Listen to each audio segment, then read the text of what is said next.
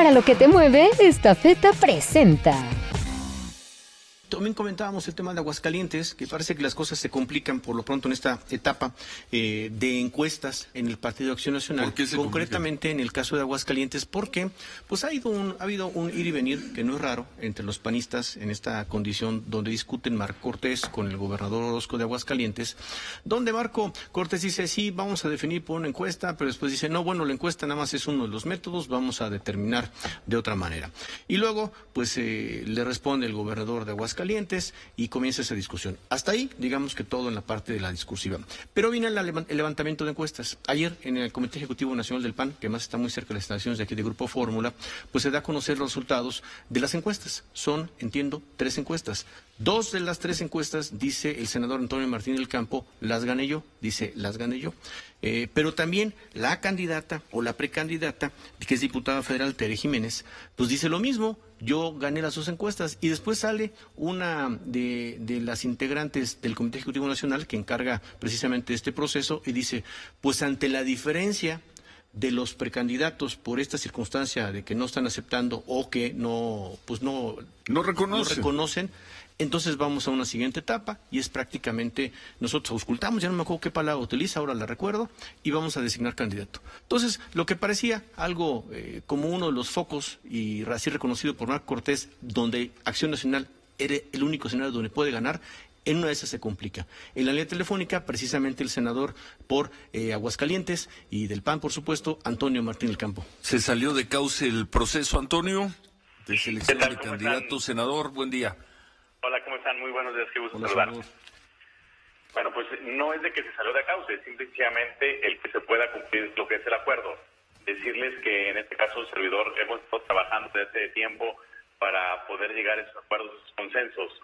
Eh, hubo varias reuniones en las cuales tanto la diputada y el servidor nos pusimos de acuerdo en el método de selección y en este caso que sería a través de una encuesta. Serían tres encuestas las que estarían levantándose. En las tres encuestas estaríamos ambos en común acuerdo. Dos las iba a levantar el Consejo Coordinador Empresarial y una tercera, que era una tercera vinculante, en este caso el senador Damián Cepeda, que, que lleva una buena amistad precisamente tanto con la diputada y por supuesto con un servidor. Nos vamos a la ya a lo que es el levantamiento de lo que son las encuestas. Eh, la otra semana se nos iban a dar a conocer eh, ya los resultados de la encuesta. Eh, el senador Damián, a petición de la diputada, le pide los resultados unas horas antes de tener la reunión en el Comité Ejecutivo Nacional y en la encuesta que levanta precisamente el senador Damián Cepeda, pues un servidor sale arriba en la encuesta. Cuando llegamos a la reunión, pues simplemente ella pues no quiso aceptar, ella quiso descalificar precisamente lo que son las encuestas. Al final de cuentas estaban ahí las casas encuestadoras. Yo lo que pedí es de que se nos entregaran, que se pusieran en un sobre cerrado, firmado. ¿Para qué? Pues para que más adelante se pudiesen abrir. Eh, nos citaron para que ayer estuviéramos ahí presentes y pudiésemos abrir los paquetes eh, de las casas encuestadoras. Las que faltaban eran las dos encuestas del Consejo Coordinador Empresarial del Estado de Aguascalientes. Comentarles que de esas dos, una la gana la diputada y otra encuesta la gana un servidor. Pero así, así quedó. Pero después dicen, es que aquí está el presidente del comité estatal y por lo tanto, bueno, pues él también trae otra encuesta. Y a ver, pero esa encuesta no estuvo nunca en lo que es el acuerdo. Y tratan ellos de vincular precisamente esa casa encuestadora, cosa que nunca estuvimos de acuerdo. Siempre las tres casas encuestadoras, entre ambas partes, estuvimos de acuerdo que fuesen las que se pudiesen levantar. Entonces, pues hoy, ante este incumplimiento precisamente de la palabra, pues hoy lo que queremos es que realmente se cumpla la palabra y que se cumplan los acuerdos. Eso es todo. Hasta ahí. Pero a ver, entonces, si, si entendemos, eh, senador Antonio Martín del Campo, precandidato del PAN al gobierno de Aguascalientes, eh, ¿era quién ganaba el mayor número de encuestas? ¿Quién ganaba dos de las tres encuestas? ¿Ese era el criterio? ¿Era por número de encuestas? ¿No era una ponderación de resultados, de porcentajes en esas encuestas? Estafeta, la empresa orgullosamente mexicana, se encuentra este año celebrando 42 años de llevar soluciones logísticas y de negocios a toda la República Mexicana y más de 200 destinos en todo el mundo. Estafeta, para lo que te mueve.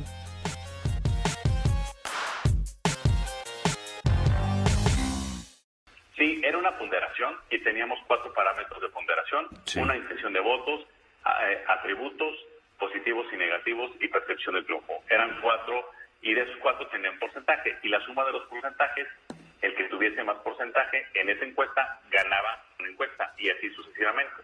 Entonces el que ganara dos de tres encuestas pues era el virtual candidato. Y fue usted.